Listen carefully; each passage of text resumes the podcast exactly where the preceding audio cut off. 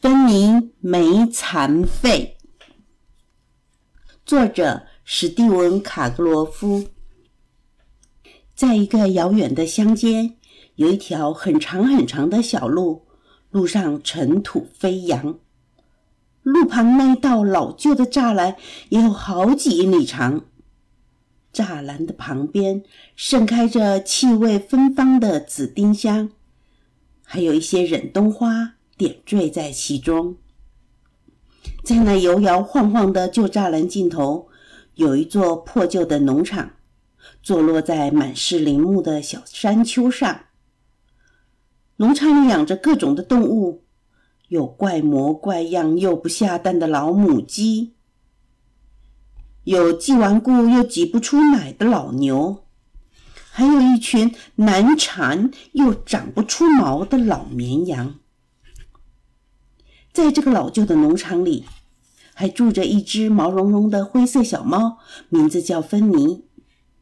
其实，芬妮在很多方面来说，都只是一只很普通的小猫，就像其他所有的猫咪一样。它有一条普普通通的长尾巴，摆动的时候总是咻咻作响。它也有一对普普通通的绿眼睛，总是以好奇的眼光看着整个世界。没错，它就是这么平常，但是却有一点与众不同。芬妮只有三只脚，因为芬妮只有三只脚，而不是四只脚，因此她走路时总是一跛一跛、摇摇晃晃的。他往往要花费很大的力气才能喝到一口牛奶。在温暖的春天里。他想跳上栅栏晒太阳，也非常的吃力。虽然芬妮只有三只脚，但是他还是可以行动自如，所以他并不需要农场上其他动物的帮助。当然，这并不是说他们真的有心要帮助芬妮。农场上的动物从来没有跟芬妮讲过一句话，因为他们觉得。和缺手缺脚的动物讲话实在是太难了。每当芬妮一跛一跛的经过，小鸡总是竖起羽毛，转过身去看着别的地方。偶尔有一只小鸡想和芬妮说话，就会有一只老母鸡跑过来，咯咯咯的大叫，把小鸡给嘘了回去。老母鸡说：“小鸡，别和它说话，你只会使它感到不自在。”而且他自己也没有什么话好说。可怜的芬妮只好假装毫不在意的样子，一跛一跛的离开了。芬妮每回经过牛棚的时候，所有的牛都傻傻的用他们的棕色大眼睛眨呀眨的瞪着他。要是有小牛想要将脖子伸出栅栏和他说话，总会一只那么凶巴巴的老牛，哞的一声，把小牛吓得赶紧缩回脖子。老牛还对小牛说：“你这只笨牛，你这样子做只会使他感到不自在，而且他自己也没有什么话好说的。”芬妮只好当作没有听到，假装和碰巧飞过来的黄蜂或蝴蝶玩耍。在谷仓和老农舍之间，有一大片绿油油的草地，还有一条弯弯曲曲的小路。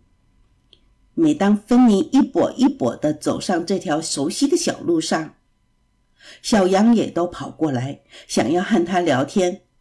可是，他们才刚刚穿过木树丛，就有一只老羊把他们叫住：“小羊，快回来！不要想作怪。”你们只会使他感到不自在，而且他自己也没有什么话好说。可怜的芬妮只好继续往前走。就这样子，农场上没有一只动物愿意和芬妮说话。芬妮只有孤零零的走着。可是有一只脏兮兮的小狗却例外，它的名字叫露比，小露比。没有爸爸妈妈，每天都单独睡在满是干草的破仓库里。露比老是喜欢用舌头舔农场上的其他动物，不管碰到谁，他总是对他亲了又亲，舔了又舔，而且动作可快着呢。他总是使劲的摇着尾巴，羞答答的走到那睡眼惺忪的小鸡旁边。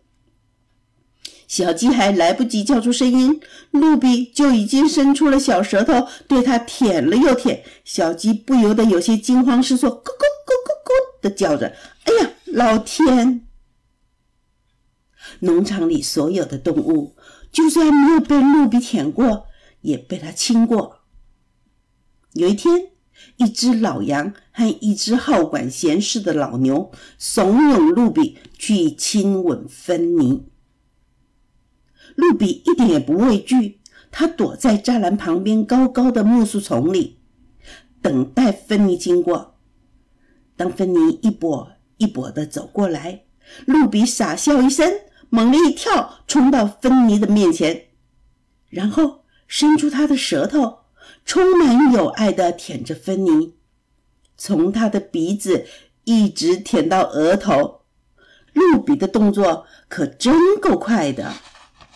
芬妮不像农场上的其他动物，急急的想逃开，它反而立刻很有爱的舔一舔露比。芬妮可是一点儿也不难为情，而且她有好多的话要说呢，这完全出乎其他动物的意料之外。露比和芬妮就这样子一起坐在小路上，亲亲热热的互相舔啊舔的，而且。还又有说有笑，快乐极了。然后他们又一起走到破旧的谷仓中，躺在温暖舒适的干草堆上。当阳光从谷仓的窗户和裂缝中透进来时，他们已经相亲相爱的靠在一起，进入甜美的梦乡了。从那一天开始，他们两个就形影不离。做什么事都在一起。